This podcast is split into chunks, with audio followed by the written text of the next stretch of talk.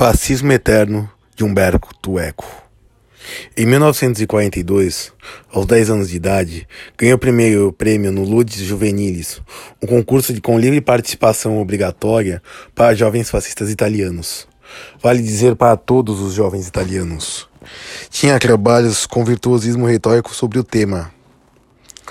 Devemos morrer pela glória de Mussolini e pelo destino imortal da Itália? Minha reforma, minha resposta foi afirmativa. Eu era um garoto esperto. Depois, em 1943, descobri o significado da palavra liberdade. Contarei essa história no fim do meu discurso. Naquele momento, liberdade ainda não significava libertação. Passei dois anos dos meus primeiros anos entre SS, fascistas e partigiani da resistência que atiravam uns contra os outros e aprendi assim a esquivar-me de balas. Nada mal como exercício. Em, 1940, em abril de 1945, a resistência tomou Milão. Dois dias depois, os partigiani chegaram à pequena cidade em que eu vivia. Foi um momento de alegria. A praça principal estava cheia de gente que cantava e agitava bandeirolas, brandando o nome de Mimo, chefe da resistência da área.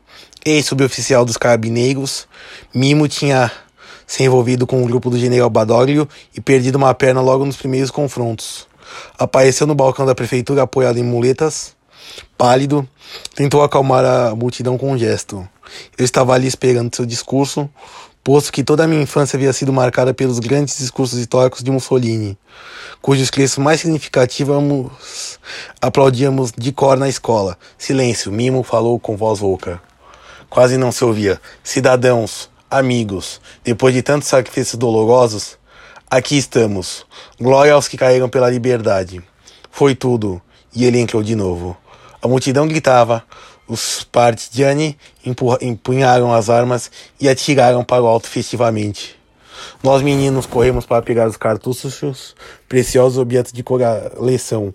Mas além disso, eu havia eu tinha aprendido que liberdade significa libertar-se da retórica. Alguns dias depois, vi os primeiros soldados americanos. Eram afro-americanos. O primeiro Yankee que encontrei era um negro, Joseph, que me apresentou as delícias de Dick Tracy, Ferdinand Buscapé. Seus gibis eram coloridos e tinham cheiro bom.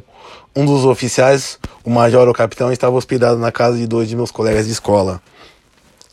Sentia-me em casa naquele jardim onde algumas senhoras se amontoavam em torno do capitão Mudd.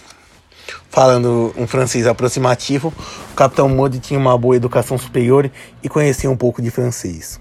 Assim, minha primeira imagem dos libertadores americanos, depois de tantos caras pálidas de camisa negra, era de um negro culto em uniforme caque dizendo Oui, merci, bien coupe, madame, moi aussi jamais le champagne.